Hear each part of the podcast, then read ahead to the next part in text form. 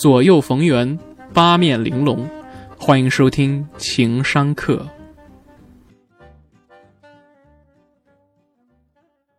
情商课，A.K.A. 开卷七分钟。如果这集啊，你觉得是我教你向善，跟你灌鸡汤，那么当以前都没听过，咱以后也别打交道了。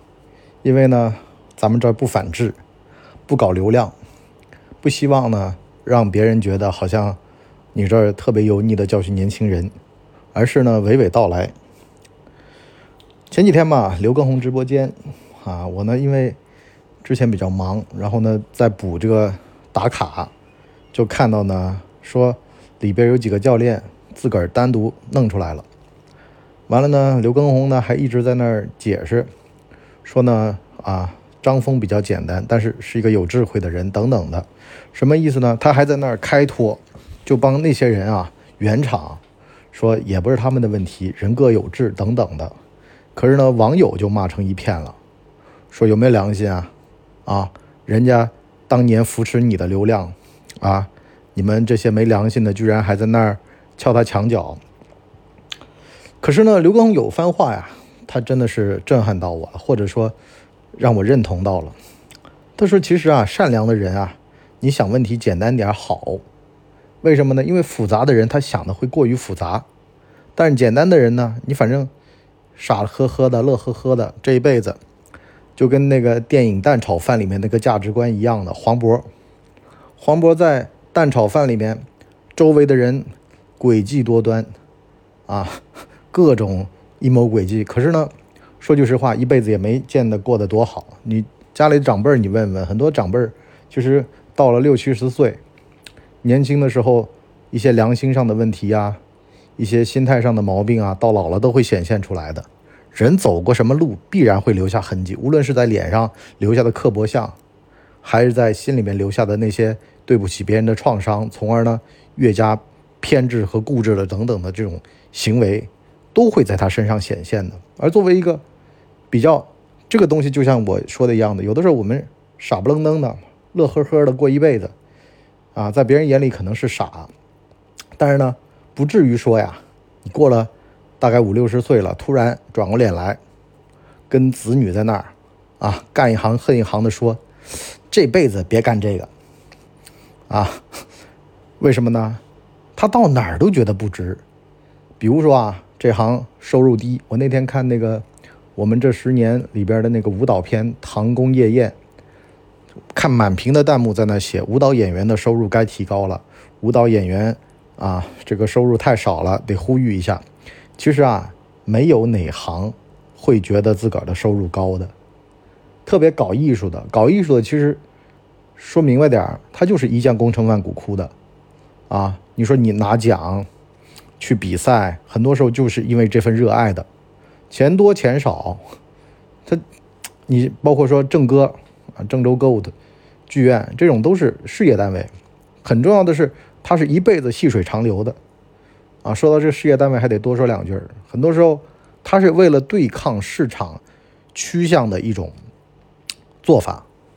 为什么要事业单位呢？你就比如说，我们这十年的第二集里面的教师这行，啊，他就讲到去新疆当足球运动这个体育老师，是吧？这哥们儿为什么有一个事业编，收入不高，可是呢，它是一种资源配置手段。你说随着市场化的话，钱给多才去。啊，有人就冲着钱去，可是呢，冲着钱去，钱赚够了他就走了。可是呢，这个就是一种牺牲奉献的精神啊。多少年的清贫，这个钱少少的情况下面，才能迸发出生机。像唐宫夜宴的这个故事，我看到的最明白的地方就在于说，它的资源有限。无论是河南卫视，还是这个郑歌啊，就是郑州歌舞剧院。人家都有这么一个问题，就是在资源有限的情况下，尽量能拿出最好的东西。所以呢，时间紧，任务重，才能够呢让这个东西啊焕发出它的生命力，以小博大，四两拨千斤。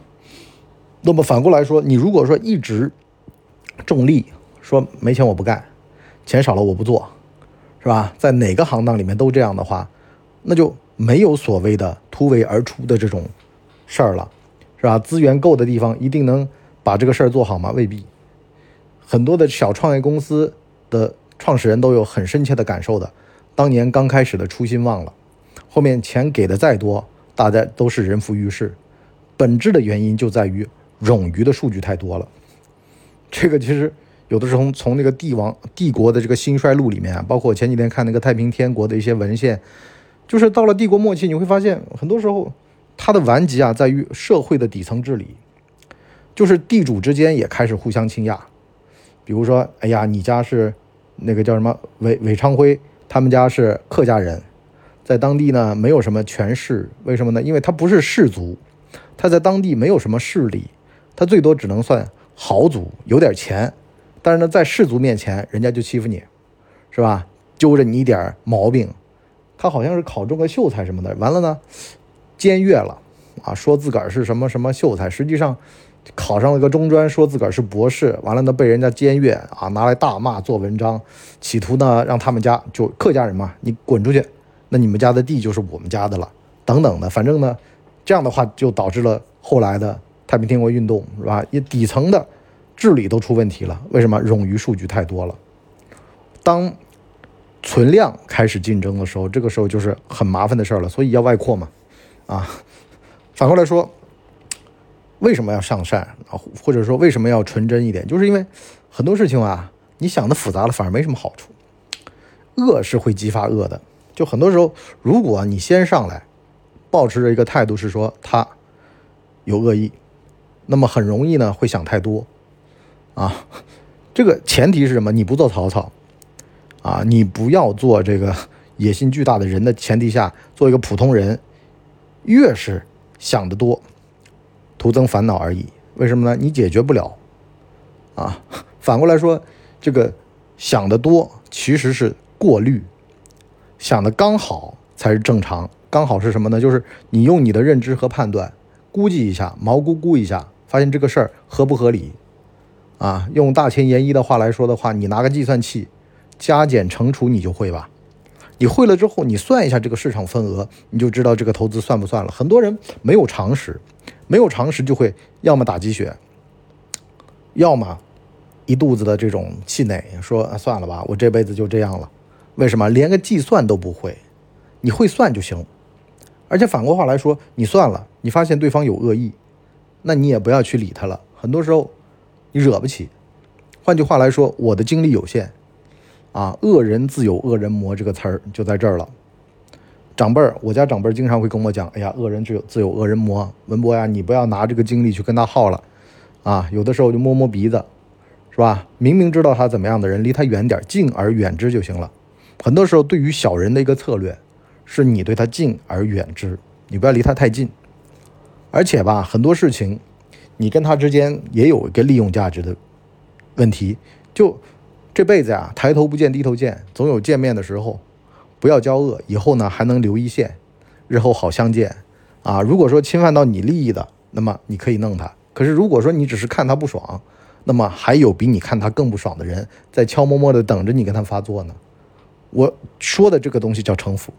什么叫城府呢？城府就是在个人的利益面前，如果说不得不出手，那必须得出手。但是千万不要没事儿在那儿耗，无论是内耗还是外耗。内耗就是自个儿跟自个儿在那儿瞎较劲，外耗就是什么呢？外耗就是明明这个事儿跟你的利益冲突其实不大的，可是就因为你的那点两三两的那个正义感就爆了，就很多人其实就沉不住气啊，被窝里面闷不住个闷屁，就是这种事儿就发作了。实际上大可不必啊，你比如说战斗民族俄罗斯啊，几千千所谓的四个字叫战斗民族，实际上就意味着。他们很多事儿是不经过大脑的，啊，民族主义情绪高涨，或者说黄俄主义，这个东西在我们，比如说啊，目前美国的这个谋略，当年啊，川普通俄门，为什么？是因为他知道，就是说在利益面前，我只要钱就行了。但是呢，他这套策略呢，就会比较在政治面前比较幼稚，导致到呢俄罗斯和中国的发展，那么。拜登这帮人就比较阴了，他上来就直接是用代理人战争的手段，瓦解俄罗斯，然后呢，再在这个两岸的事情上面做文章。他更阴，他他完全都是代理人，他完全都是我资助给你的那个那个那个那个不听话的小弟那点点钱，然后呢让他跟你干，我是不会跟你干的。但是这个在俄罗斯面前爆了，但是在中国的这个谋略面前，像我们这个所谓的战略定力面前，他就没有办法了。先发展，再跟你干，是吧？走一步看一步，而不是呢，人家一来你就跳，跳了之后呢，当人家发现你的虚弱的时候，那就麻烦了。啊，其实帝国都面临虚弱的时候啊，是吧？当年越战的时候就是美国最虚弱的时候，所以呢也得走一步看一步，但是呢要有战略定力，要懂得现在阶段最重要的事情是什么。比如说现在是发展才是硬道理的时期，还是你必须可以亮剑的时候到了？每个阶段都不一样，包括前几天华春莹讲的那个所谓的战狼，他说不是坏词儿啊，也是好词儿啊。好了，我们上半集就先聊这么多，我们下半集呢跟各位聊聊什么时候。该翻脸，什么时候该装视而不见？什么时候该不要以恶去揣度别人？这三个分法，我们下半集跟各位聊。好了，我们今天就先到这里，我们先上课，下半集再见，拜拜。我们的节目每周七天，每天更新一集。如果您还觉得不够听的话，可以去听《谋略的游戏》，现在已经更新到第三季。我们全网都叫干嘛播客。感谢您的收听。我们付费下半集再见。